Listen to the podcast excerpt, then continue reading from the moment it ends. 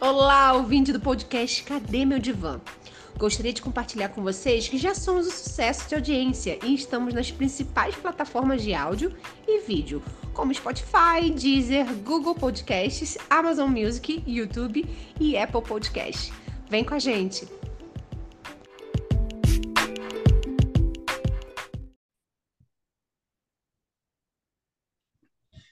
Bom dia, boa tarde, boa noite a você, ouvinte do nosso podcast Cadê Meu Divã? Com vocês aqui, Moisés Santos, na companhia de Carlos César Lira, com uma frase muito legal.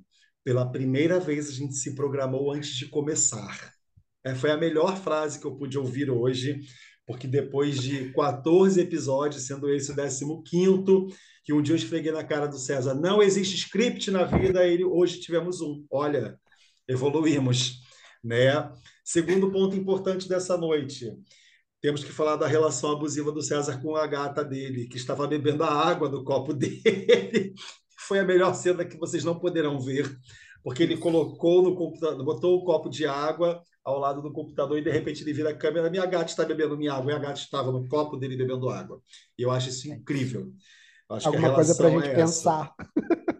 Isso vai virar episódio, a minha relação com Eu acho que ela está deixando muito claro quem é o bicho de estimação de quem. Quem manda Definitivamente. Quem. Quem não é a relação. Não é a relação eu tenho um gato, mas o gato dizendo eu tenho um humano. É, bom, partindo disso, o nosso episódio de hoje ainda continua nessa leitura que a gente vem fazendo, né, de psicologia das massas do Freud. E nós nomeamos esse episódio de hoje como massa versus subjetividade. É, o nome era muito mais longo, o abandono do em si como parte de um coletivo. E aí, professor de português, né, sendo metodológico demais, e o César disse assim: não, a gente precisa repensar esse título, porque também está muito longo, eu havia concordado, e chegamos à ideia de que esse abandono de si, né, em função de um coletivo, nada mais é do que uma relação de versos né, massa versus subjetividade. E vai ser uma aula que o César vai dar, porque eu falei para ele assim, olha, eu acho que eu não vou ter muito a falar sobre, né, porque ele tem uma leitura melhor de psicologia das massas do que eu. Mas vamos lá, eu vou tentar contribuir. Vai, César, contigo. Bom dia, boa tarde, boa noite, caro ouvinte do nosso podcast Cadê Meu Divã? Após as formalidades, eu gostaria de dar algumas réplicas aqui, né? Afinal de contas, todas as vezes em que eu vou dar aula, quem fala mais ouvinte, vocês já sabem, né? É sempre aquele que diz: eu não sei tanto, eu não domino. É quem mais brilha. Mas está tudo bem. A gente está muito bem com isso. Mas é isso. Nós chegamos né, a esse título um pouco mais resumido e vamos tentar, na medida daquilo que for possível, né, expor ao nosso ouvinte, expor a vocês, a relação que existe entre esse pensamento coletivo, a massa, e a subjetividade. Tentar estabelecer uma certa relação entre uma coisa e outra, como se chega a uma e como se chega a outra. Lembrando que é impossível, ou quase impossível, fazer parte da massa e sustentar uma subjetividade. Né? E nós vamos aqui discorrer sobre o porquê disso. Como dissemos no episódio anterior, né, a, demos, damos, demos algumas uh, características dessa massa, né, ausência de um pensamento lógico, o rebaixamento de certas digamos, certos comportamentos, né, de certa vigilância, ou seja, eu tenho muito mais coragem para fazer coisas no coletivo do que eu teria no individual, como por exemplo, e nós até trouxemos esse exemplo, das torcidas organizadas, por exemplo. Né? A gente nunca vê um indivíduo tão agressivo, tão é, agindo de maneira tão voraz, quanto quando ele está em um coletivo. Né? Quando eu estou sozinho, talvez eu tema pela minha segurança, talvez eu tema pelo julgamento do outro. Quando eu estou no coletivo, por estar no coletivo, misturado à massa, e assim é, se torna também mais difícil me identificar no meio daquilo tudo. Talvez eu me atreva a dar um pontapé no peito de alguém, porque afinal de contas a chance de eu ser identificado é um pouco menor, né? Depois que o que o rebanho passa, ninguém sabe quem foi que deixou a pegada, só sabe-se que o rebanho passou por ali. É interessante porque a, a primeira frase, a primeira leitura que eu tenho aqui diz assim: um grupo é um rebanho obediente que nunca poderia viver sem um senhor. Possui tal anseio de obediência que se submete instintivamente a qualquer um que se indique a si próprio como chefe. E é interessante porque essa fala não foi combinada. O César não. falou isso e eu estava aqui fazendo uma leitura de psicologia das massas, né? Porque eu vou lendo aqui e tal, é, e acabei encontrando essa frase no momento que ele falou da torcida organizada. Porque né? sim, caros ouvintes, temos nosso próprio Dimineutron aqui no podcast. Não, e isso é interessante porque é, é, essa relação do indivíduo que não aprova determinada coisa no seu valor é, é, subjecto, né, o seu valor subjetivo, ele não aprova determinada coisa, ele esquece o que ele reprova quando ele encontra um bando que faz aquilo que ele reprova. Porque ele encontra que aquilo que ele reprovava antes era errado reprovar, porque tem gente fazendo, se tem gente fazendo é porque faz sentido para um grupo, faz senso. Para além de fazer sentido, né, faz senso para um grupo. Um grupo toma aquilo como senso de direcionamento, senso comum, né, senso de aproveitamento daquela, daquela situação. Então, para aquele indivíduo que ele reprovava, ele fala assim, não, mas tem gente fazendo, então aquilo que eu reprovava não era tão errado, porque eu encontrei um grupo que está fazendo, e curiosamente, como se fosse é, é, antenas, né, ligadas, eles captam sinais daquele ser curioso. Vem para cá, tá fazendo o que sozinho aí? Exato. Né? E aí você pode observar, você ouvinte, quando chega a um lugar que você não conhece ninguém, né? E aí tem vários grupos formados e você está ali fazendo a leitura de ambiente, né, para ver se você se encaixa em algum grupo. E possivelmente, antes que você se movimente para chegar a algum grupo, alguém se identifica com você e te chama. Vem para cá. Aí você para com aquele grupo e começa a conversar. À medida que o papo, a conversa vai se desenrolando, pode ser que você descubra que é exatamente aquilo ali, é, é o que você queria, né? É exatamente aquilo que você buscava, né? Ou pode ser que você descubra que não é e você se ausenta daquele grupo, busca por outro. Né? E eu acho que tem um pouco dessa relação, porque a massa versus subjetividade, quando o sujeito descobre esse grupo não me pertence, eu não me encaixo. Vou usar uma fala que o César usou um pouco antes da gente conversar, da gente começar, perdão, que é eu não me vejo, eu não me identifico. Eu olho para esse grupo e eu não me vejo como parte dele, né? E aí eu vou estender um pouquinho a minha fala para dizer sobre um dos pontos que nós falamos mais cedo, né? E eu espero que isso não caia no episódio da cultura de cancelamento, que a gente já falou antes, nem da cultura de medo, mas quando César e eu estávamos conversando há pouco, antes do episódio começar, é que a gente falou dos movimentos, né, os movimentos de militância que acontecem hoje em dia na sociedade. Né? Porque parte desses movimentos de militância não tem propriamente dito, e a gente não está aqui condenando, tá longe de nós, não é esse o nosso lugar, mas esses movimentos de militância da atualidade tem muito de uma identificação que é a luta por algo, mas o que é esse algo de fato? O que está sendo colocado aqui né? O que, que a gente está realmente discutindo? É a causa negra? Ok. De que maneira a gente está discutindo essa causa? É a causa da comunidade homoafetiva, LGBTQ, LGBTQIA+, né? Olha eu engasgando aqui porque eu me é perdi. É muita letra, é, amigo. É tá muita letra bem. e assim, eu ali fazendo parte do grupo. Mas é, é o que, que a gente está fazendo quando isso? Qual é o limite né, que demarca que realmente está sendo um abuso? Né? Então, é, é, existe um pouco disso, porque a massa já criou tanta definição dentro da definição, que é como se agora a gente não soubesse o que, que realmente está pré-definido. Se torna que muito que difícil encontrar o cerne da questão. É difícil né? você encontrar o cerne daquela questão. Né? E isso está dentro de um movimento de massa. Né? E possivelmente, se essa fala criar um desconforto numa pessoa que ouve, é porque ela também pode estar em dúvida sobre o lugar que ela está tomando dentro da massa. Ela pode estar no momento de assim, então, peraí, o que, que eu estou fazendo aqui? Qual é a identificação que eu tenho? Eu tenho identificação? né? E eu, eu achei muito concernente eu trazer um pouco dessa, dessa visão. Sim, sim. Inclusive, né, para complementar tudo isso que você traz, isso guarda uma relação muito íntima com aquilo que é subjetivo, né? Não raro nós podemos perceber, por exemplo, ah, e isso não sei para os ouvintes, não sei para você, Moisés, mas, por exemplo, no, no ciclo onde eu faço parte, é muito comum é, as pessoas dizerem, por exemplo, que eu não sou negro. Né? Não, mas você não é negro. Eu digo, tá, eu não sou negro, mas eu sou o quê então? Não, você é moreno, é, mas moreno não é raça.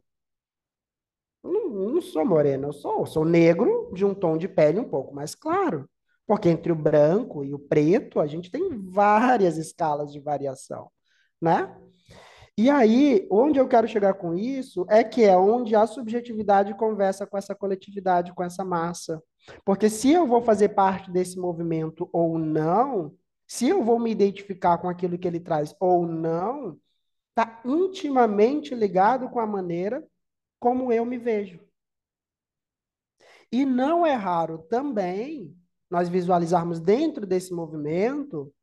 É, gente, nós estávamos conversando antes de começar o episódio, é, mas um negro racista, um gay homofóbico, sim, isso causa, isso causa atrito, isso causa conflito, porque não tem a ver com que é a definição de racismo ou de negro, mas tem a ver com a subjetividade daquela pessoa que está em conflito. Né? Ela não se vê negra.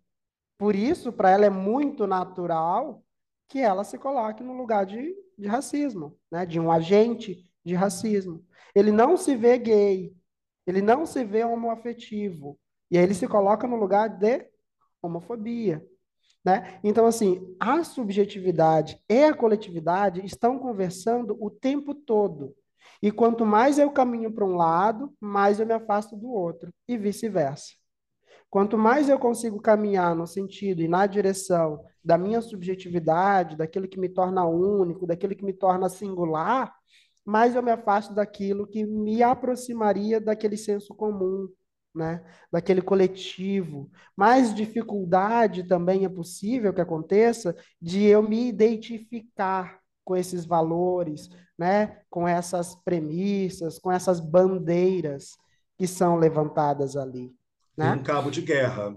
Vira um cabo de guerra. Porque quanto mais eu puxo para um lado, mais o outro lado perde de mim. Quanto mais eu vou para um lado, o outro vai perder. Enfim, num resumo, é uma espécie de balança, né? Que quando um cabo de guerra, uma balança, são todas analogias muito adequadas para essa relação. Né? E como que funciona? Veja bem, para que você consiga identificar a sua própria subjetividade, é necessário que você se pense. E aí você, caro ouvinte, pode perguntar, se pense, César, mas em que sentido você disse pensar? Pensar qual é o seu lugar no mundo. Pensar qual a participação você tem na sociedade na qual vive pensar de que forma você contribui para o desenvolvimento e crescimento dessa sociedade. Né? E aí, quando você começa a pensar sobre isso, você vai se aproximando da essência daquilo que você de fato é, você vai, de certa forma, ah, como eu posso dizer, ah, concretizando, acho que seria, não é bem essa palavra, mas serve, né? Você vai consolidando, é essa palavra que eu gostaria de utilizar. Você vai consolidando a sua identidade, a sua subjetividade, aquilo que te torna singular. E à medida que esse processo acontece, você vai se distanciando mais e mais dessa massa. Né? Quando antes de começarmos o podcast, eu estava comentando com Moisés, né? O, o, livro inclusive faz essa menção que um dos primeiros coletivos da qual, do qual o indivíduo faz parte é o coletivo familiar. Né? E eu dizia para ele que o processo de autoanálise, de autoconhecimento, de autodesenvolvimento, parte justamente desse lugar, né? De quando você começa a ir fazendo essa dissociação. Na verdade, uma pequena correção, nem somente o processo de autoconhecimento, porque esse processo ele começa de maneira muito natural ainda na adolescência, não é? A criança, ou aquele pré-adolescente super identificado com os valores, né, com, com, com, alguns credos, tipo religião, né? Ou time de futebol, para o garoto isso é muito. Não, se o pai é corintiano, eu estou dando o Corinthians aqui como exemplo, que é um exemplo corriqueiro, tá, gente? Não tem nada a ver, eu nem, como eu disse no episódio anterior, nem torço para time nenhum. César está mentindo, ele é corintiano. Ah, não, gente. Nem, nem sei o que isso quer dizer. Então, assim, tá, tanto faz. não tá, sei o que isso quer faz. dizer. Adorei. Então, se o pai é corintiano, palmeirense, flamenguista, vascaíno, ele logo diz: Não, meu filho, meu filho é o meu time. Mas e se essa criança, de repente, não gostar de futebol? Leva essa relação, leva essa relação para minha casa, porque foi o que me aconteceu. né? Meu pai lá. Apesar que meu pai foi um pai fora da caixinha. Meu pai foi ele, foi esse pai que defendeu que dessa caixinha, né? É, é, dessa caixinha. Dessa caixinha. Meu pai, foi, meu pai foi um homem fora de muitas caixinhas, considerando os pais que a gente tem na nossa cultura patriarcal. Sim. Né? É, é, meu pai tinha um lado feminino muito latente. Eu posso falar isso. Até porque Sim. na minha casa, apesar do meu pai ter o pênis, a minha mãe tinha o falo. Uhum. Né? A minha mãe foi, foi a, a, a mulher fálica. Né? Ela é né, a mulher fálica. Meu pai ele era um homem provedor. Né? Minha mãe ela abdicou do trabalho para ser a dona de casa. Meu pai foi o provedor. Mas a minha mãe tinha o falo, claro, ela cuidava dos filhos, então era muito natural que o falo ficasse com ela. E normalmente nas famílias, né, pegando isso que você falou do conceito de massa, quando a mulher fica com um falo, né, com a, a figura do, da masculinidade, da autoridade, do poder em casa, o homem disputa isso com ela quando ele chega do trabalho. Ele tende a ter essa disputa. Meu pai não tinha. Sim. Meu pai fazia, pegava o relatório do dia. Os filhos se comportaram? Cheque. Os filhos isso? Cheque. Né? E estava tudo bem. E aí ele tinha interação com a gente tal mas meu pai era muito era muito tranquilo. O que acontece é que dentro desse dessa fala sua, né, do time, meu pai foi o pai do time de futebol. Meus filhos serão flamenguistas como eu. Eu torço para o América, América Rio de Janeiro. É claro que isso não aconteceu na minha infância para entrar em confronto, eu nem conhecia. Eu fui gostar de futebol para cá dos 25 anos, dos 22 anos. Meu irmão é fluminense roxo, minha mãe vascaína doente. Minha irmã vascaína doente. Então, Nada mais assim, distinto. a minha casa foi muito democrática no futebol. Cada um levantou Sim. sua bandeira, sabe? Então, assim, ninguém E todo mundo matou. conseguiu conviver bem com isso. Todo mundo conseguiu conviver bem. Claro que é a base da brincadeira. Seu time perdeu, você vai ser infernizado. No caso do meu time... salvar a vida, né? No caso do meu time era pior, que o meu time nem jogava, coitado. Quando meu time jogava, ninguém sabia. Acho que até hoje ninguém sabe em que divisão a América está. Acho eu nem, que sabia que tinha uma América no Rio de olha, Janeiro. Olha, Daqui a nove anos não sabia disso. Mas também não sei dos outros, então. Tá tudo bem. Mas assim, o que, que, eu quero dizer com isso? Que dentro desse conceito, né, do, do eu posso levar para um lugar mais patriarcal, mais machista, do pai falar que o filho dele vai ser o terror da mulherada, né? É, é, eu não creio que tenha sido um discurso proferido pelo meu pai. Meu pai não tinha esse discurso, mas se tivesse feito isso comigo, era um tiro no pé, porque eu me assumi gay com 15 anos. Né? Então, assim, se ele carregou esse discurso, sorry, foi mal, pai, espero que esteja tudo bem. Né? E não, meu pai levou isso muito bem, para ele foi muito tranquilo. Meu pai participou da minha vida, de conhecer parceiro e por aí vai. Né? A minha mãe, idem, enfim. É, é, e eu venho de uma família de origem pobre, então não era um canal muito comum. Sim. família de origem pobre, né? naturalmente mais machistas e tudo mais. Não vivia essa realidade com a minha família. Né? Minha família não era uma família desconstruída, mas foi uma família que foi se desconstruindo, talvez a partir de mim, das nossas conversas e tudo isso. Mas o que eu quero dizer com isso, eu, eu interrompi a fala do César, mas o que eu quero dizer com isso é que dentro desse contexto dessas pré-definições da, da, da, massa nuclear, né, o nosso núcleo, que é a família, é muito interessante quando isso acontece, o poder que isso toma, o espaço que isso abrange, porque você entende que é uma família encontrando outra família, e essas famílias vão se comunicando e dizendo: olha, o meu filho vai ser Flamengo, ah, o meu vai ser Vasco, eles vão ser amigos e eles vão falar de futebol contra ou a favor se os dois curtirem o mesmo time. E todo esse movimento vai acontecendo, né, de modo que é, um núcleo encontra outro núcleo, que encontra um terceiro núcleo e de repente virou uma comunidade. Um processo celular, né? Um processo celular, e dali estabelecemos uma massa comunitária, Exatamente. até um processo mais longo. Exatamente. E aí, e isso tudo que você traz é importante para a gente conseguir visualizar, né, como é que funciona isso. Na nossa conversa anterior também ao início do, do episódio, eu, eu estava conversando com Moisés e disse exatamente o seguinte: a família é o, o primeiro coletivo que, de certa forma, nos dá um seja bem-vindo à sociedade. E aí é onde a gente chega nesse discurso que o Moisés traz. Por quê? Porque esse pai vai fazer a inserção desse filho, ou pelo menos vai tentar, né? Fazer a inserção desse filho na torcida do time de preferência dele. Essa família vai fazer a inserção dessa criança no credo religioso da preferência dela. Vai colocar essa essa criança, seja ele menino ou menina, isso não importa, vai colocar essa criança inserida na ideologia política que essa família defende e acredita. E assim vai, para todos os outros grupos, né? Do qual essa família faça parte. Como Moisés dá o exemplo. Ah, eu, o, o amigo do pai é também corintiano, então ele vai colocar essa criança em contato com o filho daquela outra, enfim. E assim isso vai. Quando eu trago, né?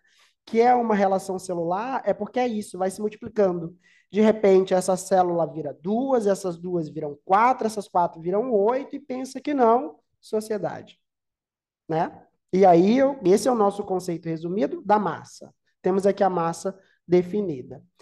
E a subjetividade? A subjetividade é quando na adolescência essa criança descobre, por exemplo, que ela não gosta do Corinthians. Ou que ela não gosta de futebol. Só para abrir um parêntese, enquanto você falava do futebol, eu fiquei lembrando aqui, gente, eu já tentei também, né? Porque é, também é um impulso natural do ser humano tentar pertencer. Eu tentando pertencer ao pessoal que gostava de futebol, eu já até li sobre futebol. Veja só se isso faz sentido. Você vai tentar, porque eu nunca vi sentido. Gente, a gente está parando o podcast por aqui. Foi um prazer não, falar pera, com vocês. Espera, não, deixa Estou eu afirmar minha subjetividade Estou saindo aqui, dessa, dessa gravação. Então, sim, eu já li sobre futebol, porque eu queria entender, né? Apesar de ser uma pessoa muito afetiva, eu funciono também com certa lógica. Eu costumo pensar o porquê estou fazendo isso, se não houver uma finalidade, eu não preciso fazer, eu não vou fazer, dificilmente eu vou conseguir, né? Acatar. Então, já percebe o movimento dessa resistência à massa e uma aderência maior à subjetividade né? Tentar sustentar uh, uma relação mais fiel possível com aquilo que sou eu, né? E também nutrir com menos força essa ideia dos outros, né? Desse pertencimento aos outros. Então, sim, já tentei ler sobre futebol, não deu em nada, porque eu li e não entendi coisa nenhuma. Percebi apenas que tinha começado lá de uma maneira muito. Enfim, fecho parêntese, né? E aí, nessa adolescência, esse adolescente pode começar a perceber que ele não gosta de futebol, ou que ele não gosta daquele time. Ele pode começar a perceber que ele é mais ah, que ele é mais identificado com a música, com a arte, né? Enfim, com qualquer outra coisa que o apeteça. E aí, e isso não é tão legal de se dizer, é que nem toda família vai ter o entendimento e abertura para respeitar essa subjetividade. Porque lembre, a massa não respeita a subjetividade. É por isso, né, o título do podcast é Massa versus Subjetividade. Porque nós já dissemos isso em vários outros episódios. Chegamos no momento social que chegamos porque somos seres coletivos. Então, cada novo ente que, que entra para a sociedade, ele precisa acoplar a isso, a esse corpo maior, a essa ideia maior. E acredite, a força da massa é absurda. Né? Ela vai fazer todo um movimento de ou oh, você precisa pertencer a alguma coisa. Ao time de futebol, a, né, a religião, a ideologia política, ao movimento de gênero. Perceba, está o tempo todo todo mundo querendo pertencer. As redes sociais estão aí para isso. Eu preciso pertencer de algo. Eu já comentei isso aqui em episódios anteriores, eu falei para o Moisés, quando eu entrei nessa escola que a gente estuda, eu falei, cara, achei meu grupo de maluco, sabe? E aí, quando eu falo maluco, não estou usando a palavra maluco no pejorativo, mas são pessoas que pensam fora da caixa do senso comum, né? É um grupo de pessoas que se pensam, que pensam as coisas como são, porque são, para onde estão indo. Né? Então, quando eu vi, quando eu encontrei esse grupo, eu pensei, é aqui, sabe? E nós estamos o tempo todo nesse movimento. Moisés falou isso muito no episódio anterior, que não existe essa de pensar fora da caixa, né? A gente pensa fora dessa ou daquela, mas a gente está dentro de alguma caixa, porque somos seres sociais. Isso é inevitável. Está no nosso gene, né? Está no DNA biológico. E essa, essa fala sua, ela traz também né, é, é, uma leitura, né, uma parte da leitura que diz assim: para a gente entender o que, que é essa relação massa versus subjetividade e como o sujeito está sujeito à massa, né? como ele não consegue se desvencilhar. Diz assim: um grupo impressiona um indivíduo como sendo um poder ilimitado e um perigo insuperável. Momentaneamente, ele substitui toda a sociedade humana que é a detentora da autoridade, cujos castigos o indivíduo, sujeito, tem medo, e em cujo benefício se submeteu a tantas inibições. Ou seja, ao passo que o indivíduo vê a forma como o grupo se apresenta para ele, né, à medida que ele vai fazendo parte, quando ele tem o desejo de se distanciar, ele tem medo. Quando ele começa a falar, eu não pertenço mais a esse grupo, estou vendo coisas desse grupo que eu reprovo, não quero mais fazer parte mas será que eu vou ser aceito em outro grupo? Porque quando eu entrei nesse grupo, eu ataquei o outro. Será que agora o outro vai me querer? Né? E aí entra o processo de inibição. Você se submeteu, você se calou, né? Porque você aceitou aquilo ali, foi uma escolha, aquele grupo fez senso para você, né? Para além do sentido, fez senso para você. Então estava tudo bem ali. Mas agora que eu tenho esse movimento em que há uma certa discordância, é, é, a gente quer algo novo, mas será que o outro vai me receber? E isso que o César fala, né, levantando a, a fala que eu fiz no episódio anterior, a respeito do não tem como você pensar fora da caixinha, eu posso relembrar da minha adolescência, é, é, da minha, o início da minha fase adulta, minha, minha vida adulta, quando os meus amigos se desentendiam, a minha massa, a minha pequena massa se desentendia, e eu era o diplomata que falava com todo mundo, eu dizia assim: eu não vou tomar lado de ninguém. Eu não quero saber o que aconteceu, eu não quero lados. E qual era a reação? Né? A reação da, da, da galera era assim: poxa vida, então você vai ficar do lado do outro, o outro tá certo, eu tô errado? Eu falei: não. Falei que eu não quero saber de nenhum dos dois lados. Eu, mas não queria dizer que eu não estava tomando um lado, eu estava tomando o meu, que não queria lado. saber da história para que eu não tivesse que tomar um lado. Porque entende que são dois, hipoteticamente, dois amigos que são importantes para mim. Se eu seguir um, eu vou também excluir o outro. E a minha casa estaria aberta para ambos. O máximo que eu criaria era o mecanismo de que os dois não se encontrassem. Sim. Você vem na minha casa da segunda, o outro vem na terça. Né? Eu vou evitar que esse encontro ocorra. Poderia acontecer por mera coincidência do amigo chegar de surpresa, dar de cara com outro, mas eu, a todo momento, eu buscava essa imparcialidade, porque era uma forma de defesa minha.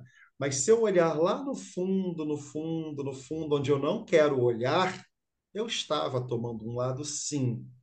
Porque eram duas histórias e uma delas tinha um confronto. Eu estou rindo aqui, estou rindo aqui. Olha a cacofonia. Porque Porque nessa, nessa descrição que você nos traz, né, assim, de maneira muito, muito caricata, óbvio, é, você nos faz uma leitura do processo de formação do indivíduo que a gente intitula, né, em psicanálise, não melhor, na sociedade de normal, né? Uhum. Que é o neurótico, né? Eu vou encontrar uma maneira de mediar esse conflito de maneira que um não precise colidir com o outro.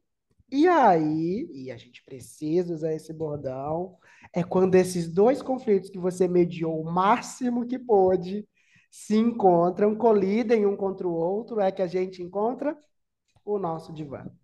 É quando a gente precisa de ajuda para socorro, me ajuda aqui. Eu segurei essa situação o quanto pude, até que se tornou inevitável e eu não estou dando conta sozinho, né? E é aí onde entra esse processo de análise que você começa a, sim, se posicionar de um lado e ter que chegar no processo onde você vai ter que aceitar que precisa abrir mão de alguma coisa. E essa alguma coisa, por vezes, é uma versão anterior sua. Que é inevitável. Por quê? Se você sabe, então você decide. Se você decide, então tem uma consequência. O que você começa a aprender no processo de análise é aprender a lidar com as consequências daquilo que você decide, das escolhas. Né? E, e, eu achei massa, como eu acredito que isso foi despretensioso, porque não era isso que você queria explicar. Você estava explicando uma outra situação. Sim, sim, sim. Mas eu achei fantástico como, nessa explicação dessa outra situação, você nos dava essa descrição do que, que é nesse processo de formação Exato. desse Exato. neurótico, desse Exato. normal para a sociedade, Exato. que é normal.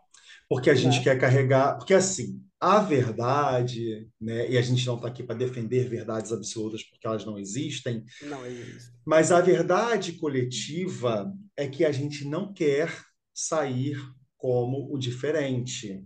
Isso aí.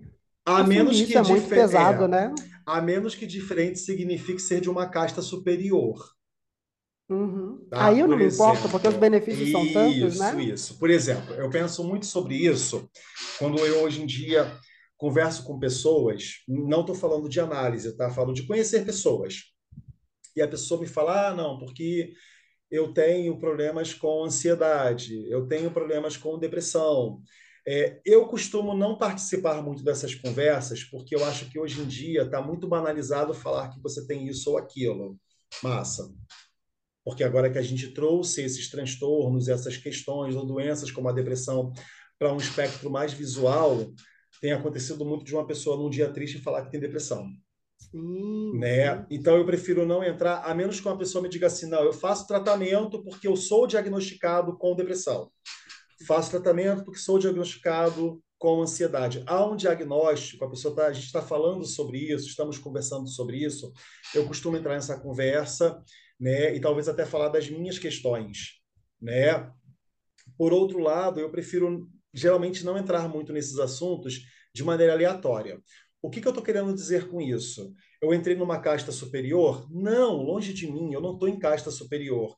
Eu só estou num grupo que eu prefiro não entrar nesse assunto para não alimentar essa casta de pessoas que estão se auto-intitulando doentes, se auto-intitulando transtornadas, com transtornos e doenças muito sérias que devem ser diagnosticadas e não colocadas em senso comum de massa. Exatamente. Eu também tenho ansiedade se eu pensar que hoje é quinta-feira, 7 de setembro, feriado, e amanhã, apesar de ser um feriadão, eu vou trabalhar. Ah, eu tinha feito planos. Ah, cara, não. Eu fiz planos. Então, dá uma ansiedadezinha. Porra.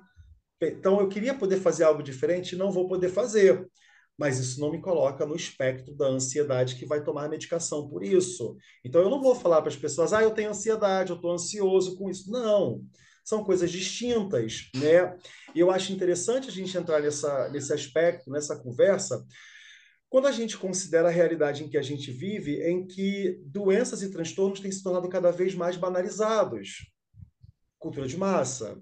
É, eu, eu faço muito essa piada, e faço num tom de piada mesmo, a questão de quando você se senta num hospital. Você senta num, num hospital, numa recepção, as pessoas parecem estar disputando quem tem a pior doença. Ou quem está tomando a maior dosagem quem está tomando remédio. a maior dosagem de remédio. Eu já e me aconteceu, o perigo disso, né? É, já me aconteceu certa vez, que eu posso contar isso. É, é, meu pai estava em estado terminal. Meu pai faleceu de um câncer em 2019 e ele passou alguns dias em estado terminal no hospital. Então é aquele momento difícil, a qualquer momento ele vai parar, ele vai partir. E aí eu saí para tomar um café, me sentei num lugar e tinha cinco pessoas conversando, disputando quem tinha a pior doença. Né? Não, porque eu tenho isso. E ano passado, rapaz, eu quase morri. E o outro, ia, eu quase morri semana passada. Então a questão já não era doença, mas era o tempo de quem quase morreu. Quem teve um EQM, experiência de quase morte né? E aí um cara olhou para mim, olhou para mim e falou assim: "E você, o que é que você tem?" Eu falei: "Eu não tenho nada. Eu tenho uma saudade pronta de uma perda que vou sofrer." Olha o absurdo, né? E o cara falou assim: Ué, como assim? Eu falei: Eu tô com meu pai em estado terminal, ele vai falecer a qualquer momento, né? E o cara: Não, porque a maior palavra, a palavra final não é essa, e ele pode melhorar. E eu fiquei curioso, eu não entrei nesse lugar, não era meu. Mas há cinco minutos atrás eles estavam naquela aquela pulsão de disputar quem estava mais perto da morte. E aí, no encontro com alguém que está com alguém perto da morte de fato, e cuja a morte é inevitável, isso. estava aceitando isso muito bem, dentro da, das minhas perspectivas, essa pessoa toma um susto, ela já não quer mais falar de doença. E começa a falar de força de vida. Que a gente tem que viver, tem que aproveitar. Né? Então você vê que isso também é movimento de massa. Sim. É uma parte de uma massa que quer disputar é, é, quem está no maior ou no menor grau de alguma coisa, quem subiu mais degraus, quem desceu mais degraus, quem parou no meio, sabe? E, e é isso, né? A gente está vivendo esse momento porque é confortável. Isso vende, isso vende conforto. Né? A indústria está aí vendendo isso o tempo todo. A indústria farmacêutica nunca foi tão potente quanto depois da pandemia. Eu tenho uma indicação sobre isso, inclusive. Né? Eu tenho uma indicação de uma série muito boa sobre isso, uma minissérie muito boa. Então, assim, automaticamente a gente observa que a massa. E eu não estou falando isso criticando, isso é muito importante que o ouvinte entenda. Ah, os caras se sentaram no feriado para falar mal da massa. Dois caras da massa que no feriado decidiram trabalhar sem ganhar nada em troca. Né? É. Não, a gente não está aqui criticando a massa. A gente está tentando fazer com que você entenda que você, assim como eu, assim como César, fazemos parte de uma massa que toma decisões ou que simplesmente, enquanto sujeitos, aderem decisões tomadas pela massa porque a gente não vai conseguir ir contra. Sim. Enquanto sujeito, a gente não vai bater de frente. A gente não vai fazer o movimento de impacto, rota de colisão com a decisão que a massa tomou, porque você vai ser excluído porque a gente dela. vai perder, né? A gente vai perder. Na, é. na melhor das hipóteses, a gente pode aderir a uma massa que faça mais sentido para a gente, individualmente, né? Buscar uma perspectiva mais aproximada com aquilo que para a gente faz sentido, né? Uh, eu gostaria muito de poder aproveitar essa tua fala, né, sobre essa espécie de banalização do que, né, essa banalização que a massa faz de temas muito importantes, como adoecimento, medicamentação, tudo isso, por um aspecto muito interessante que o senhor Moisés me pontuou isso no início da semana e provavelmente deve ter esquecido, mas eu lembrei. Claro. Nós estamos no mês de setembro, setembro ah, amarelo, sim. né? Sim. Que é o mês de preservação da vida. Então, quando eu pego assuntos tão importantes como psicopatologias, adoecimento emocional, né? Porque nós estamos inclusos numa massa que nos pressiona o tempo todo para um ideal de eu que é a posição inatingível. E sim, isso vai gerar muita angústia, isso vai gerar muito adoecimento. E esse adoecimento, essa angústia, ela é no campo subjetivo, não é no campo da massa. No campo da massa, nós temos acontecendo um outro processo, que é a banalização disso. Né? E do outro lado, tem que, se um tema torna, torna banal, se torna banal, quando alguém de fato está vivenciando um problema, diz, ai, frescura. Isso passa. E que desimportante. Ou pior, né? É falta de Deus. Gente, o perigo de banalizar temas tão importantes é isso. É que por vezes você está de frente com alguém que de fato está vivendo uma dor real para ela e você ignora. Porque afinal de contas, vira um objeto de disputa.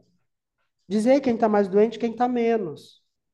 E infelizmente, não pode ser encarado dessa forma, né? Inclusive é por isso que foi criado, né, foi, foi, foi escolhido um mês para tratar sobre isso, sobre a preservação da vida. E a preservação da vida se faz com conhecimento, né? Ou seja, tirar do âmbito do banal e entender em profundidade do que se trata aquilo. Que, em última instância, é um dos nossos desejos com o podcast. Né? Não é dizer somos diferentes, somos de uma casta superior, coisa nenhuma. Somos igual a todo mundo aqui. A gente sofre, a gente se angustia, mas a gente também se pensa. E se pensando, a gente tenta trazer essa perspectiva, né, para quem nos ouve. Vamos pensar sobre isso de uma outra perspectiva, né? Ah, e ainda falando sobre essa questão do Setembro Amarelo, eu acho muito importante fazer, e olha que nós prometemos que não faríamos propagandas aqui no podcast, né? Mas eu acredito que essa é uma propaganda de utilidade pública, que é falar sobre o CVV. Né? Sim, sim, sim, claro. Que é o Centro de Valorização à Vida. Esse é um serviço gratuito, né? É, é prestado através do canal 188, onde, numa situação de angústia severa, e você se veja numa situação onde você está sob muita pressão psicológica, muita pressão emocional, seja uma situação de luto, perda de trabalho, enfim, seja qual situação for, a qualquer dia da semana, em qualquer horário, se você ligar nesse número 188, você consegue alguém com quem você pode conversar, sem temer julgamentos, sem temer qualquer tipo de, de, de depreciação daquilo que te provoca dor, porque é um serviço prestado de maneira anônima, você não precisa se identificar.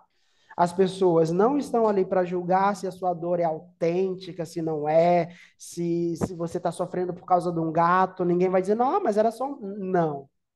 É um atendimento humanizado, pessoal, num ambiente seguro, para garantir que você possa lidar com a melhor maneira possível com a dor que você está sentindo naquele momento. E isso só é possível porque instituições como o CVV lidam com a dor humana como o que ela é, algo real e importante. Né? Então, eu acredito que esse assim é, é, um, é um momento de, de, bastante importância, onde a gente de fato precisa é, é, entender né? O que é uma coisa e o que é outra. Por quê? Moisés, como analista já atuante, sabe do quão, de como funciona e de quão potente é, ou quão potentes são, né, as resistências que habitam em nós, que por vezes nos impedem, nos impedem de chegar e assumir. Sim, gente, eu estou com um problema que eu não consigo lidar. Eu preciso de um analista, eu preciso de um terapeuta, eu preciso de um psiquiatra, né? eu preciso de ajuda. Né? Então, quando você se encontra nesse lugar de que essa resistência é muito maior do que você, mas você ainda assim precisa falar, que é uma das principais ferramentas de ajuda da psicanálise, você tem como alternativa também o canal do 188, o CVV, o Centro de Valorização à Vida. É, vale lembrar também que nós comentamos, inclusive, de fazer um episódio no mês de setembro sobre o Setembro Amarelo. Então, uhum. possivelmente, o nosso próximo episódio não vai ser sobre o que está rolando da leitura do livro, né? mas vai ser sobre é, é, o Setembro Amarelo. Né? A gente precisa falar, até mesmo porque é uma função né? nossa Sim. social falar sobre a, a questão do, do Setembro Amarelo, falar do que do valor que a vida tem, né? É, é, e a gente não vai se, se prender muito a isso nesse episódio de hoje, mas é porque isso também traz um pouco da questão da cultura de massa, porque a gente está falando de uma massa que não tem tratado com a devida o devido respeito àquilo que é para ser respeitado, né? Que são aí os transtornos, que são aí as doenças que a gente tem é, é, psicopatológicas, né? Então, é importante a gente considerar que a gente está vivendo um momento da nossa sociedade em que nunca foi tão necessário falar sobre esse tipo de questões, Sim. né? Nunca foi tão obrigatório, mandatório falar sobre questões assim, né? Porque a gente está vivendo um momento muito, muito sensível, Inclusive, eu gostaria de fazer uso do meu direito de discordar do Moisés. Ah! Porque esse é o momento mais que oportuno para falarmos, né, sobre o Setembro Amarelo, sobre a ah, saúde sim, sim, não, fizemos sentido porque... de ter um episódio só para isso. Não, amigo, calma, teremos um episódio, um episódio exclusivo. É um tema extremamente importante para você. Calma, cuidado com o coração, hein? Ó, meu divã. Olha, calma. Mas por quê? Porque essas crises, essas dificuldades, esses conflitos que nos levam a um divã, ou que nos levam ao atendimento no canal como o CVV, por exemplo, ela é justamente uma crise marcada entre o conflito entre a subjetividade e a massa, Sim, e é o senso verdade. comum. É verdade. Sou eu olhando para mim enquanto indivíduo, enquanto subjetividade, e não conseguindo ou tendo dificuldades em encontrar consonância com aquilo que eu sou, trago, penso, né? A dificuldade de encontrar consonância de tudo isso e a massa, ou os grupos dos quais eu estou mais próximo, é que me levam para esse lugar de buscar um divã, de precisar de uma escuta atenta, imparcial. Porque no CVV, diferente do consultório, do set analítico, lá o principal papel do voluntário, vale ressaltar isso, são voluntários, eles não recebem nada para isso. O papel do voluntário é só te ouvir. Ele não vai te aconselhar, ele não vai te dizer o que fazer, porque ele também não sabe, mas ele vai te ouvir. E semelhante ao processo que ocorre na psicanálise, ao falar, ao verbalizar a tua angústia, você possivelmente conseguir encontrar a solução para aquele conflito que você leva. Né? Porque é onde eu costumo dizer muito, né? Que o veneno reside justamente, ou melhor, que a poção reside onde está o veneno. Sim. Ou seja, a solução para o meu problema reside no meu problema. É exatamente e isso. Quando eu falo sobre ele, quando eu esmiuço, quando eu me detenho sobre ele, isso é subjetividade, eu encontro a, a solução. Sim.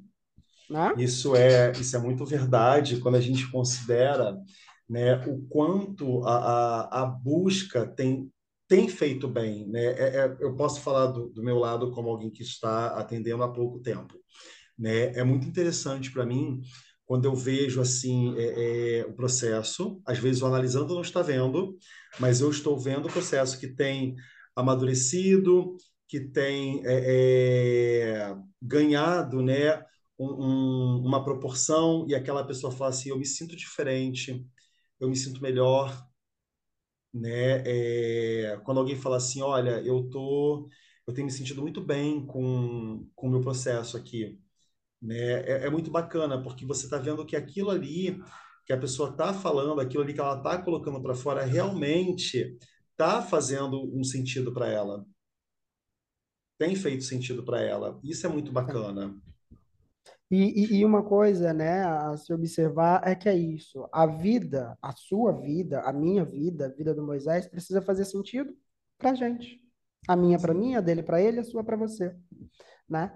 E, como eu disse, né? É, é, é, é, biológico, é instintivo, nós precisamos pertencer, mas nós não precisamos pagar esse preço tão elevado que é o preço de sumir para tentar pertencer, né? Já trouxemos isso aqui em outros episódios, eu acho que está se tornando cada vez mais frequente, e esse é um movimento de massa, né? Está se tornando cada vez mais frequente o desaparecimento do eu no meio da massa. Ah, tá aí, Assim, eu não tenho nada contra quem faça também, porque eu não tenho dinheiro para fazer. Mas está aí o movimento da, da harmonização facial. Está todo mundo ostentando rostos produzidos em série, com a mesma característica, com características muito próximas. Como eu disse, não tem absolutamente nada contra quem faz. Cada um sabe o que faz da própria vida. Como acabei de dizer, a vida de cada um tem que fazer sentido para cada um. Mas e quando eu vou ao espelho e não consigo me identificar? Sim. Né? E quando eu olho meu reflexo e não me vejo? Né? Esse é um possível conflito que advém dessa, dessa, dessa diferenciação entre subjetividade e massa. Né? Eu foquei tanto naquilo que a massa quer, que a massa pensa, que a massa é, que eu me perdi de mim. Né? E o então, perder-se assim, de si, que seria o nome do, do, do episódio, sim, esse abandono de si, esse perder-se de si, a gente precisa ter muito cuidado para não sofrê-lo, para não passar por ele, porque o perder-se de si, é, a depender da situação, pode ser um caminho sem volta. Um caminho sem volta, exatamente. Pode ser um caminho exatamente. sem volta. Até porque, e nós já trouxemos isso ainda nessa temporada, né? Ah, gente, no mundo, na sociedade, existem tantas caixas, tantas caixinhas, né? Tantas massas, tantos coletivos, que talvez você não precise é, é, é, é, é abrir mão, né? Ou abrir tanto mão assim Existem grupos aí com os quais você pode se identificar. Veja, por exemplo, o exemplo que eu dei agora há pouco, né? Eu encontrei meu grupo de, abro aspas, malucos. Tudo bem que eu não faço parte do grupo que torce para o time de futebol ABC, para o time que gosta de samba, para o time que gosta de caipirinha. Tudo bem. Eu faço parte de outro grupo. Então, assim, é biológico, é instintivo, é importante fazer parte, mas a partir do momento que a gente se pensa, que a gente se conhece, que a gente sabe o que é importante, o que é valoroso para a gente, a gente pode pegar essa lista, né? Digamos assim, a gente pode pegar essa lista de informações sobre mim e pensar onde eu me encaixo. Onde eu me encaixo. Né? Sendo assim, sendo como eu sou, onde eu me encaixo? Qual dessas caixinhas eu posso entrar e ficar confortável? Atender o meu instinto de pertencer, sem me perder de mim. Ou me perdendo de mim o mínimo possível. Né? Porque a gente não pode jamais esquecer que a beleza de ser humano, ela está na diferença. Imagina só se, se o mundo de repente fosse habitado por um monte de César, meu Deus. Sim. Eu não daria conta. Ou nos relacionamentos afetivos, né? Quando um tenta mudar o outro, por exemplo. Quando ela consegue, acabou relacionamento né? Quando ela se vê do nada, o, o, o cônjuge, né? Seja ele, seja ela, tá idêntico. E ela diz: Não, não te quero mais.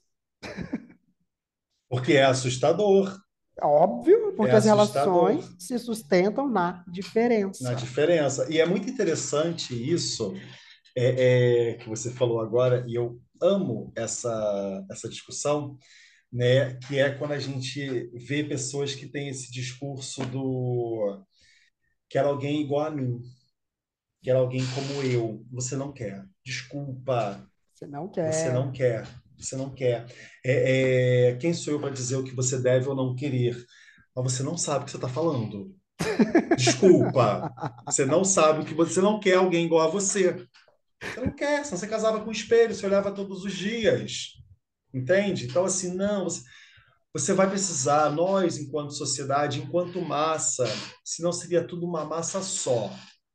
Nunca teria havido uma guerra na história da sociedade, teríamos sido uma massa única, homogênea. Né? Todas as vezes que tentamos isso deu muito ruim, né? Todas as vezes. Deu eu posso errado. considerar, como sou da área de letras, eu posso considerar a questão linguística, quando o cara criou um idioma chamado Esperanto. Não deu certo. Era uma língua dificílima, porque é difícil viver em sociedade com todo mundo igual. É, é, tem um artigo muito bacana da revista Super Interessante, ela tem uns artigos lá assim, e se, e se, e dentro desse artigo do e se tem uma assim, e se a Primeira Guerra Mundial nunca tivesse acontecido? É muito bacana porque ele começa partindo do pressuposto óbvio, não teria acontecido a Segunda. Porém, o problema não está aí.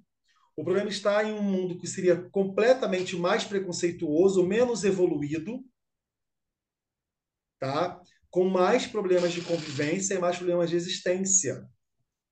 É, é interessante você considerar essa perspectiva quando você entende que o mundo que a gente está vivendo, eu preciso, preciso da guerra, eu preciso disso. Lamento, sim, sim. Se a internet está aqui, se hoje eu estou na minha cidade, o César está na dele, fazemos uma gravação à distância, Segunda Guerra Mundial contribuiu para isso. Né? Então, automaticamente, a gente tem que considerar, enquanto massa, que as massas vão colidir. Sim. Todas as massas estão em rotas de colisão. O César falou de torcida organizada e eu menciono duas torcidas organizadas se encontrando. Rota de colisão são duas massas que se chocam com ideias e ideologias diferentes. Sim. Uma vai torcer para o Flamengo, outra vai torcer para o Fluminense, e elas vão se colidir. E aí a gente vai ter, colocando como uma visão muito figurativa, né, muito fácil da gente considerar, a gente vai ter a polícia para trazer o quê? A ordem. A ordem. Então, a massa, quando duas massas se chocam, a lei traz a ordem. Não é à toa que no, na, na, questão da guerra existe um código de guerra. Não é vamos sair por aí dando tiro no, no exército vizinho. Não. Não é aleatório assim. Essa guerra é muito mais diplomática, ela é muito mais nas mesas do que no fronte de batalha. Para chegar lá, decisões foram tomadas atrás, nas mesas. Não foi um grupo de pessoas fazendo com camisa versus sem camisa com armas na mão. Hum. Não foi assim. É decidido, isso é debatido, porque tem que haver ideal. Não é, ah, vamos lá tomar território. Não, por que, que eu preciso daquele território? Por que, que essa massa não está se sustentando nesse território precisa do território da outra massa? Né? Então, são movimentos que vão acontecendo para demarcar as diferenças de grupos e dentro, e aí foi o que eu falei semana passada, no, no último episódio, né? É, é, diversidade na unidade, unidade na diversidade são diferenças de grupos diversos que são únicos na questão humana, todos são humanos ali. São diversos nas questões ideológicas, mas são únicos nas questões de necessidades vitais. São diversos nas questões racionais, mas não são diversos nas questões fisiológicas. Todos fazem xixi e cocô. Todos precisam se alimentar e dormir. Então, assim, essa cultura de massa que acontece, ela tem um propósito, ela tem um processo e ela não vai deixar de acontecer por aquilo que eu romantizo ou deixo de romantizar. Para poder fechar a minha fala, é, eu pego mais uma fala do livro que diz assim: no todo, não é tão notável que vejamos um indivíduo num grupo fazendo ou aprovando coisas que teria evitado nas condições normais de sua vida. E assim, podemos mesmo esperar esclarecer um pouco da obscuridade tão frequente coberta pela enigmática palavra sugestão. O que, que se sugere? Né? Quando tudo começa a desandar, quando eu começo a aprovar ou reprovar a ação do meu grupo, o que, que se faz? Se sugere alguma coisa. Se leva, se leva, se conduz a uma linha de pensamento. Sim. que justifique aquilo ali. Sim. Né? É, é, é, tudo isso é muito interessante, né? E quando a gente, quando nós falamos sobre todo esse processo, esse movimento da, da massa, que é necessário uma ideologia, que é necessário alguém, né, que é esse mestre, que é esse senhor que vai idealizar tudo isso, existe todo um processo que é muito mais intrincado por trás, porque ele, ele precisa de certas características. Não é qualquer um que vai sair dizendo guerra e todo mundo compra a guerra. Não funciona assim.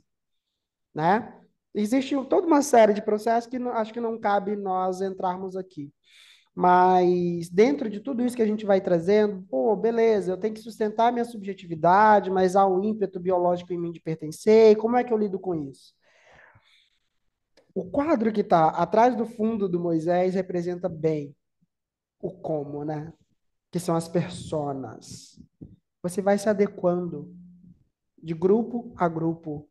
É uma é um comportamento com a equipe do trabalho, é um comportamento entre os amigos do trabalho no happy hour, que não é o mesmo com os amigos do trabalho dentro do ambiente do trabalho, com os amigos da faculdade, com os amigos da faculdade na hora da, da, da né, do rolezinho dos amigos, com o pessoal de casa, é, com os filhos, com a esposa, com o marido, ah, enfim. É uma maneira de funcionar em cada tipo de ambiente, adaptação. E nós só chegamos aqui como resultado de adaptação. Para trazer ainda o exemplo de Moisés, passamos pela primeira guerra, passamos pela segunda guerra, estamos à beira da terceira e a gente segue se adaptando. Somos Verdade. também seres adaptáveis. E quando essa adaptação é demais para que nós possamos suportar, divã. Terapia, análise. Sim. E por mais que eu possa estar no meio de uma situação e pensar, não dou conta, dá. Essa não é a primeira situação difícil que você passa. E se você não dá conta sozinho, você conseguiu assumir isso, busca ajuda. Você não está sozinho. Né? Então, assim, é, é, esse episódio, acho que ele é justamente para dizer isso, que existe sim uma relação de divergência entre subjetividade e massa, mas que existe sim também a possibilidade de conseguir equalizar isso, né? E, a, e nós trouxemos aqui vários exemplos, tanto para um lado, para a massa, quanto vários exemplos para a subjetividade, né? E acredito, já caminhando aqui né, para o nosso encerramento, acredito que seja esse o cerne desse episódio, né? Tentar sinalizar como funciona uma coisa e outra, nunca foi e não é a nossa pretensão dizer o que é certo e o que é errado. A nossa pretensão é, em última instância, levantar uma reflexão crítica sobre como funcionamos no coletivo, sobre como funcionamos no subjetivo e o que podemos fazer para tentar equalizar isso, para tentar lidar com isso. Né? O Moisés já fez essa explicação do quadro ali, que é a capa do nosso podcast, né? já fez uma, uma explanação sobre o que isso quer representar. É, e é basicamente isso. Nós somos esse mosaico. A gente é resultado dessa adaptação. Nós somos resultados, né? Resultado dessa dessa construção, essa subjetividade, essa massa, ela é uma construção, é camada sobre camada. camada e está tudo camada. habitando, e está tudo habitando no mesmo indivíduo. Está habitando em mim, está habitando no Moisés, está habitando em você que nos ouve. E, e, de fato, nem sempre é tão simples lidar com tudo isso, né? Porque, como Moisés nos traz, às vezes as massas colidem. A massa é uma grande cebola, são muitas camadas. A massa é uma grande cebola. E todas nos fazem chorar. Que analogia, hein? Gente do céu. Que analogia. Acho que eu não amigo, mas não perde a piada, né? Eu não podia pensar em algo não pior podia, neste momento, perfeito. ou melhor neste momento, que não fosse isso. Porque é isso, eu concordo muito com, com, com toda a fala do César dentro desse contexto, né? porque é, é, as massas estão em rotas de colisão o tempo todo e não é o motivo para que você se sinta mal por isso. Não é para você se sentir mal. Então eu devo me afastar das massas? Não, você não vai. Aí volta o episódio passado. Se afastar de uma massa vai te levar para uma massa de pessoas que se afastaram da massa. Uhum. Né? sem final, saber, estão criando outra massa. Exato. Então, assim, é uma questão de, é uma relação de aceitação do local em que você se encontra e buscar dar o melhor de si para si, não para a massa. A massa já, a massa é muito exigente. E como toda massa tem um líder, esse líder não conhece o povo que o segue. Ele, nenhum líder é familiarizado com o povo que, que o segue. O povo o coloca como líder por se familiarizar com ele e ele é a pessoa mais predisposta a falar. Ele não tem medo de falar, né? Eu não posso deixar esse episódio terminar sem falar isso. Pensem no tempo em que vivemos, né? A época Sim. dos influencers. Sim. Eles não sabem quem somos. Eles, exato. Eles Nós sabemos quem ele é, mas exato. ele não sabe quem, e, quem somos na nossa é, e aí se você usar a questão do influencer, que nem era um lugar que eu imaginava que a gente ia chegar, tudo quando ele diz como, como você deve conduzir a sua vida, para ele tudo parece muito fácil. Agora que ele tem coragem de falar sobre a facilidade disso, porque não foi fácil para ele chegar aonde ele chegou. Não foi. Não foi um processo fácil. Ah, mas ele nasceu em berço de ouro. Não importa. Ele passou pelo édipo dele, ele passou pelos cortes dele, uhum. passou por dores. Tudo bem que ele sublimou, ele foi lá e ressignificou, e hoje está vendendo esse discurso do você não chega lá porque você não quer. Mas será que você não quer? Será que você realmente é essa pessoa tão preguiçosa. Não. É que é muito fácil dizer isso quando você supostamente já chegou lá, né? Exato. E aí Sem talvez contar como. talvez o seu lugar seja aquele assim, não é porque eu não quero, é porque realmente para mim é muito difícil porque a minha história é outra, a minha realidade é diferente. Então, pode ser que nesse sentido seja muito fácil para o outro, né? É, é, eu lembro que eu brinquei com o César sobre isso, com a questão de criação de podcast porque parecia algo tão difícil e é algo super fácil de se fazer.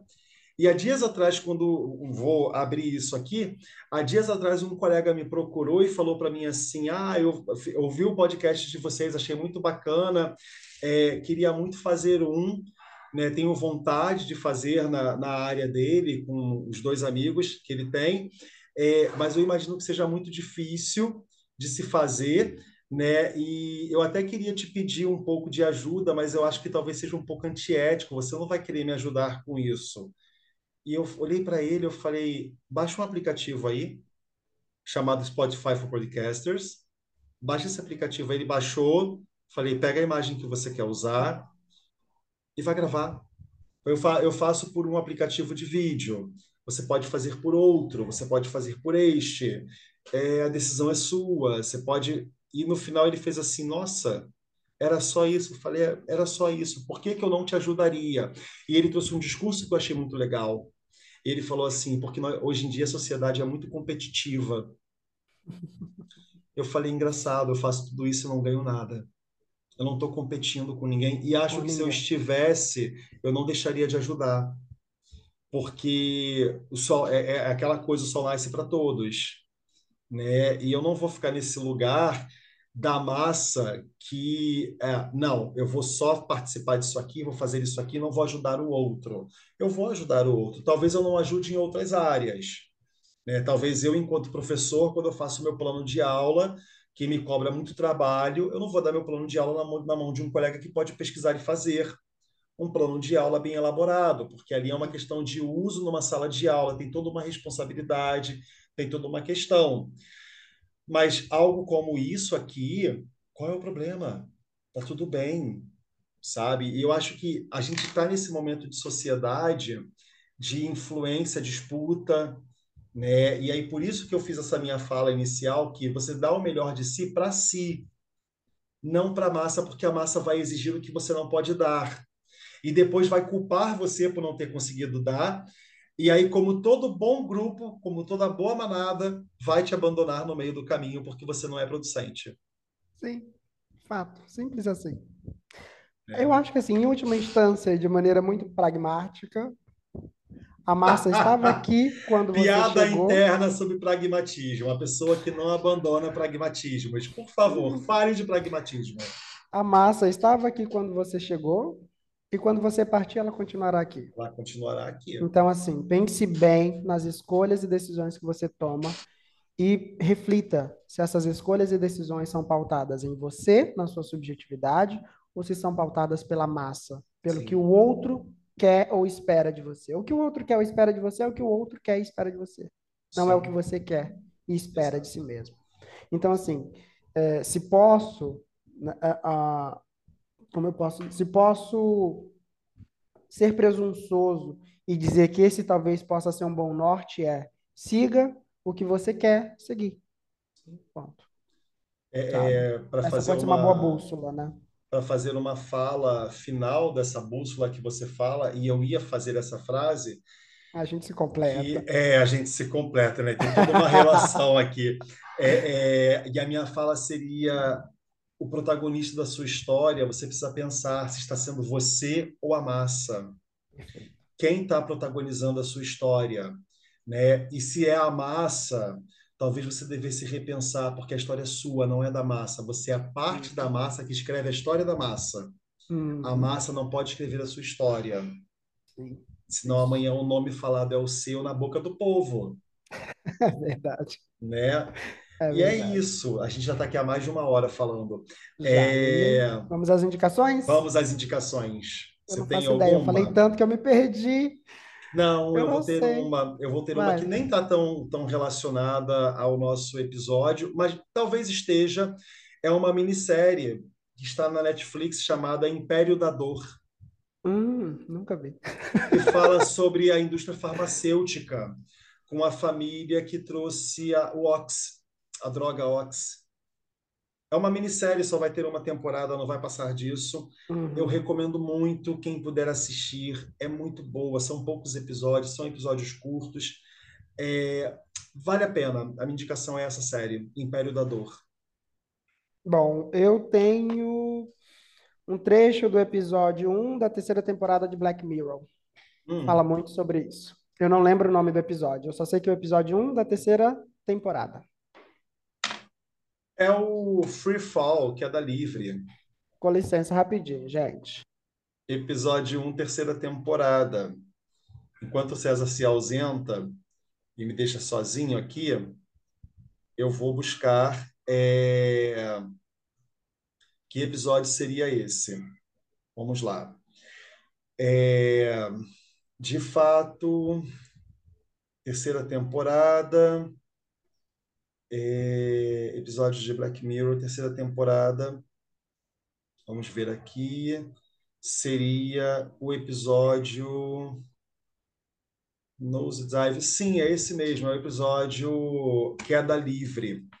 Né? É um episódio que retrata a aquela questão das mídias sociais, das redes sociais, em que as pessoas vão se falando é, através de um aplicativo como o Instagram, que elas vão trocando fotos. Quem estiver vendo no vídeo vai ver a gata do César passando aqui na câmera. É, através de, de, fo de fotos que elas vão trocando e dando pontos umas para as outras, né? como se a vida em sociedade dependesse disso. Né? Eu acabei de falar da sua, César retornando, eu acabo de falar da sua gata andando aí no, no, no computador. Liga o microfone, você está falando sem microfone. A gente se completa, eu saí, ela veio fazer as vezes. e aí, então, é justamente o episódio que você falou, é o Free Fall, que é da Livre. Free Fall. Que é, o é episódio... um episódio fantástico para falar sobre isso. É, né? porque ele fala muito sobre essa cultura, de fato, a cultura de massa com relação à necessidade de aceitação. É o, é o sujeito precisando ser aprovado pela massa para conseguir comprar uma casa, por exemplo. Sim, né? Então, eu acho que vale muito a pena mesmo. É, é, um episódio que vai, vai, vai né, trazer essa perspectiva justamente de assim da dimensão do preço que se está pagando para pertencer e acabar se perdendo no processo, né? Sim essa, essa relação de divergência entre massa e subjetividade, no, em última instância, ela nos traz essa perspectiva, né? O quanto eu abri mão para pertencer, né? E, e, quanto de mim sobra depois de tudo isso. Tem um, um trechozinho do, de uma música de Legião Urbana que fala ah, alguma coisa nesse sentido, mas enfim, depois Moisés vai cortar aqui, isso não vai entrar, tá tudo bem. Qual, qual música? Eu não lembro, aquela que ela fala assim, ah, vendemos tão, tão barato aquilo que não tinha preço, não lembro bem. Andréa Dória. Andréa Dória. Andréa Pode ficar como indicação também, você coloca lá na, Por na favor. descrição. Eu falo que é a música, é, é, falo não, né? É uma música que eu cantava muito com meu pai. É, que legal, cara. Às vezes parecia que de tanto acreditar em tudo que achávamos tão certo, teríamos um mundo inteiro e até um pouco mais faríamos florestas de um deserto e diamantes de pedaços de vidro. Olha só é, é interessantíssimo. E assim, é, é eu sei que a gente já está acabando, mas eu preciso colocar. Achei meu divã nesse momento. É, Legião Urbana é uma banda que eu sei qualquer letra de trás para frente, né? Eu sou completamente louco por Legião Urbana. E André Adora é uma música que é muito é de mim, muito de mim para o meu pai. É... Cantei isso para ele algumas vezes, inclusive. Né? Para quem Legal. não sabe, tenho dotes de cantor. Eu canto, gente. Então, já tive banda na adolescência, né? Mentira! É, tive, Gente, eu não sabia disso. Eu tinha, olha, duas coisas que eu tive na adolescência que eu sinto falta: banda e cabelo. Eu tive banda Bom, e eu tive a cabelo. A banda a gente ainda consegue resolver, amigo. O cabelo. É, o ah, cabelo tem implante é. capilar. Não, Deus me livre. E aí, assim, não vou fazer parte da massa que usa é, é, implante, não. Nada contra quem está usando, tá tudo bem, seja feliz, mas eu não vou usar. E, Ai, e, meu Deus a música André Adora é uma música que eu gosto muito. Gente, eu ia é cortar isso, mas eu não vou cortar isso. Vai entrar no ah, episódio. Não é possível. Vai entrar. Agora, ficar. que Felícia, agora que Felícia vai virar uma influencer, não acredito. No momento de Felícia virando influencer, isso vai entrar. Pessoal, prazer Ai. falar com todos, prazer ser ouvido por vocês. Quem quiser, né, a gente deixa aí a, a, a, vocês têm o poder de fazer lá comentários né, pelo Spotify né, fazer perguntas, interagir com a gente e, claro, quem puder, quem gostar do nosso trabalho aqui, que não é feito com nenhum fim lucrativo, compartilha. Né? Leva para alguém que pode estar precisando ouvir um pouco, para se distrair, fazer uma viagem, Exato. ouvir alguma coisa, rir da gente, porque a gente está aqui falando muita merda. Rir também. com a gente. Rir com a gente, né? E é isso. Um beijo para todos vocês. Adorei o rabo da Felícia passando agora aqui. Quem vir isso no vídeo vai se divertir muito. E um São beijo no coração de todos vocês. Muito obrigado por acompanhar a gente até aqui. É isso, pessoal. Beijo.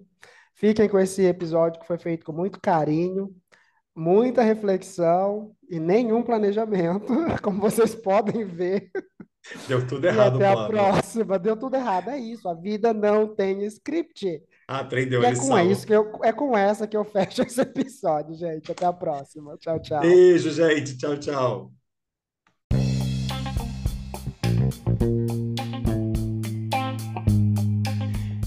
E esse foi um episódio do Cadê o meu divã? O seu podcast discutindo a atualidade à luz da psicanálise. Até a próxima.